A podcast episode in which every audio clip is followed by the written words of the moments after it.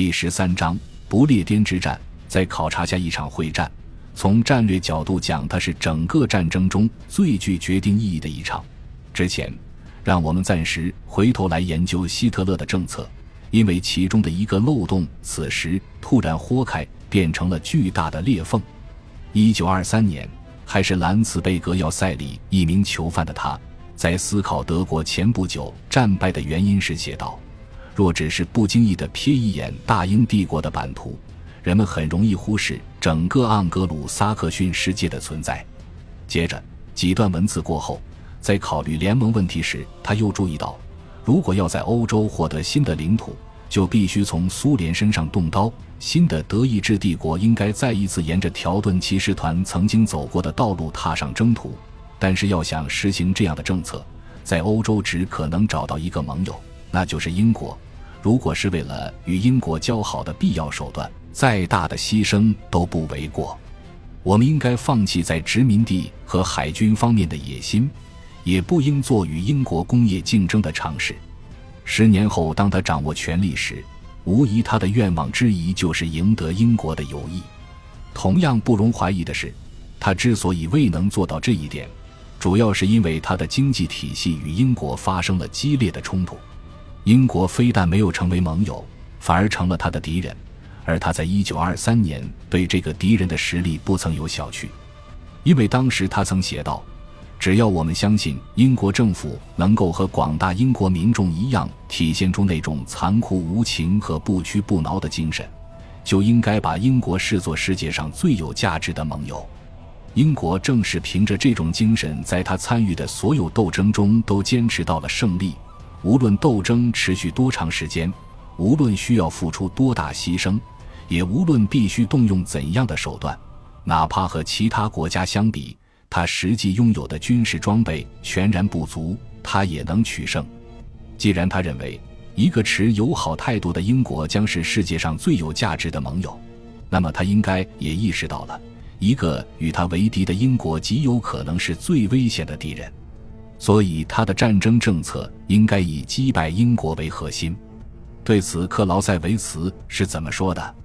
我们可以确立这样一条原则：如果我们可以通过制服一个敌人来制服其他所有敌人，那么战争的目标就应该是击败那个敌人，因为这样一来，我们就打击了整个战争的总重心。显然，对希特勒来说，那个敌人就是英国，正如他也曾是费利佩二世、路易十四、拿破仑和威廉二世的那个敌人一样。然而，在一九四零年六月。他发现自己无法打击整个战争的总重心，因为他的消灭战略的势头被英吉利海峡遏制了。他的战略计算中并未考虑如何穿越这片二十多英里宽的水域。在凝视大英帝国的版图时，他忽视了多佛尔海峡。如果跨越海峡是无法克服的难题，那他就不应该发动战争。如果不是，那他就应该在发动战争前做好解决这个问题的准备，但是他没有这么做，因此他的消灭战略在此时撞上了南墙。他唯一的出路就是重新评估其价值。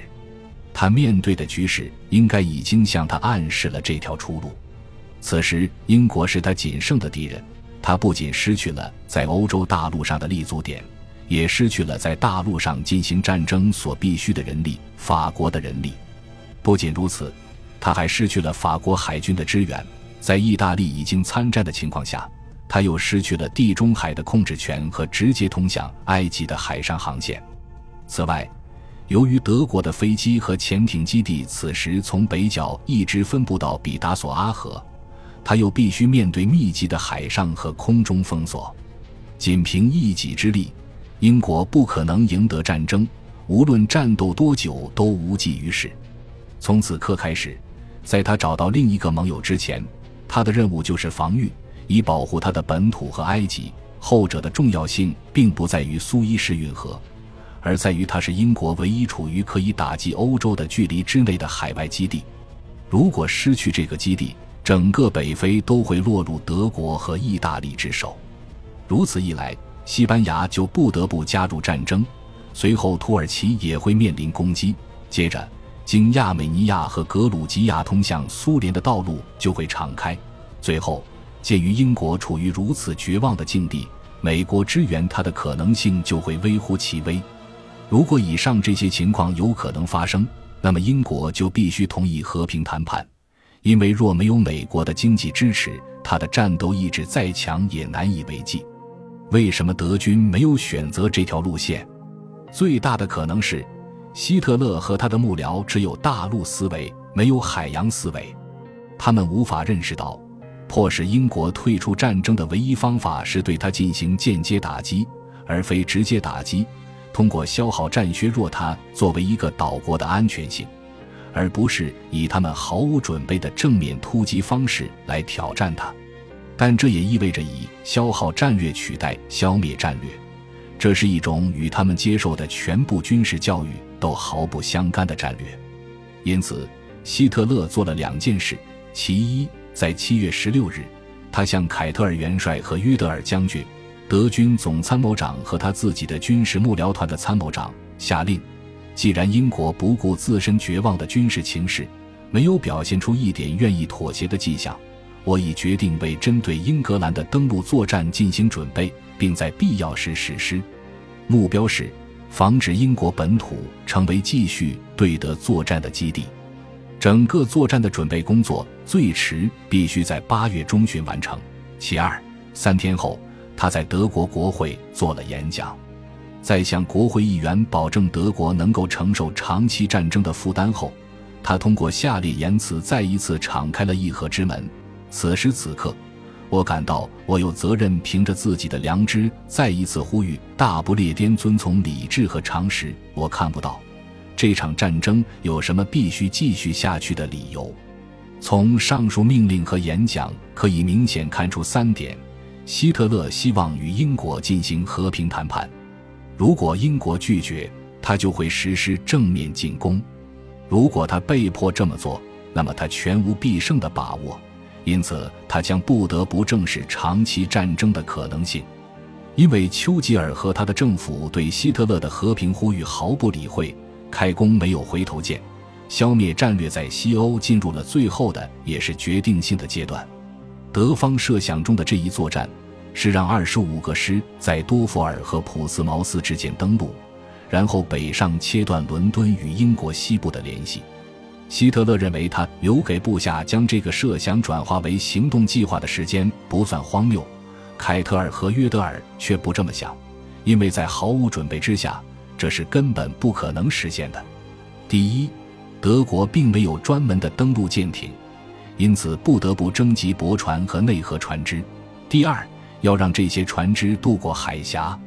海面必须绝对平静。第三，为了让坦克。大炮和车辆能从这些船只下到滩头，必须进行复杂的改造。第四，德国陆军从未受过两栖登陆作战的训练，参谋人员也毫无这方面的经验。第五，德国海军很清楚自己根本不是英军的对手。最后，德国海军总司令部似乎坚持认为，即使德国空军成功击败了皇家空军。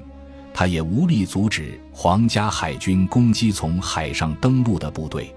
这个判断在次年德军夭折的克里特岛登陆作战中得到了证实。因此，这个计划从一开始就是摇摇欲坠的空中楼阁。似乎唯一对他有信心的人就是戈林。他自信满满的认为，拥有大约两千七百五十架飞机的德国空军能完成歼灭英国皇家空军和瘫痪英国海军的双重任务。最终，这个计划逐步破灭。八月十六日，也就是开始准备的第十三天，行动日期被推迟到九月十五日。到了九月三日，登陆日又被预定在九月二十一日，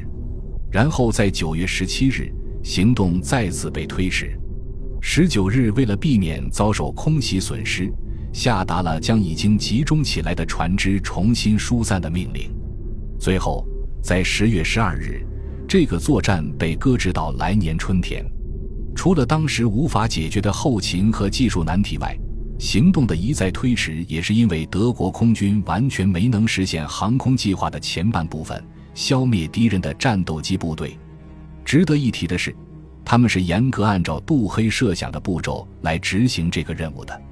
八月八日至八月十八日，攻击运输船队和沿岸目标，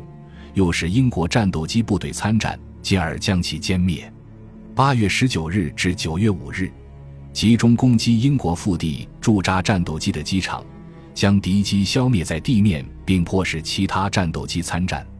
九月六日起，攻击各个城市，尤其是伦敦。以求摧毁粮食库存和击垮平民的意志。这些攻击遭到了英国战斗机司令部的总司令、空军上将修·道丁爵士的抵抗。他手下有五十九个战斗机中队，尽管劣势明显，他却给了敌人迎头痛击，以至于对方在整场战争中再也没有尝试过发起一场全面空中战争。除了巧妙运用数量处于劣势的部队之外，他拥有下列优势：战斗机司令部就是专门针对这种防御性战斗而组建和训练的，而他的敌人却未能意识到这一点，因为主要的战斗是在双方的战斗机之间展开，而英国的喷火式战斗机在爬升速度上快于德国的梅塞施密特战斗机，自然就拥有了显著的优势。最重要的是。修·道丁掌握着整场战争中最重要的空战骑兵罗伯特·沃森·瓦特爵士发明的无线电定位装置。通过这种装置，他可以准确知道自己的对手何时来袭，兵力有多少，以及会从哪个方向接近。因此，虽然在数量上处于劣势，但他能够在决定性的要点上集中优势兵力以打击敌军。到了十月十二日。考虑到巨大的损失，希特勒显然已经清楚，他为了能无后顾之忧地进攻苏联，而在欧洲西部与英国议和的计划已经失败了。虽然此时他已经征服了波兰、挪威、丹麦、荷兰、比利时和法国，但他未能打掉整个战争的总重心，因此他的宏伟计划的主要目标仍然未能实现。他的失败不仅仅是因为英国战斗机和英国飞行员优于德国，也不仅仅是因为无线电定位装置大幅提升了英军的作战力量。最主要的原因是他所相信的杜黑的空中优势理论，即通过火力打击可以赢得战争，是一个谬论。战争史上没有任何事例可以佐证这个论点，因为历史已经一次又一次的证明，如果在火力打击之后，不能立刻继之以突击或占领，那么火力打击对敌人士气的削弱将只是暂时的，而且火力打击就像麻醉剂一样，无论造成多大的肉体伤害，它在精神上的效果会随着每一次用药而递减。从这场战役中可以得出许多战术教训，其中尤其胜利者总结的一条不容忽视。在一九四二年九月二十日的《星期日记时报》上。修道丁爵士写道：“事实上，防守方拥有的基本优势是随着进攻方与目标距离的加大而递增的。那么，我们做出这样的假设似乎不无道理。在两个相距遥远而且都能自给自足的对手之间进行的纯远程空中战争，将会以不痛不痒的僵局告终。这个教训被英国空军忘在了脑后。”他们仍然固执地认为，战略轰炸就是一切空中力量的本质和最终目的。后面我们将会看到，这个谬误不仅延长了战争，更使得战后的和平对英国极为不利，还给整个世界带来了灾难。感谢您的收听，本集已经播讲完毕。喜欢请订阅专辑，关注主播主页，更多精彩内容等着你。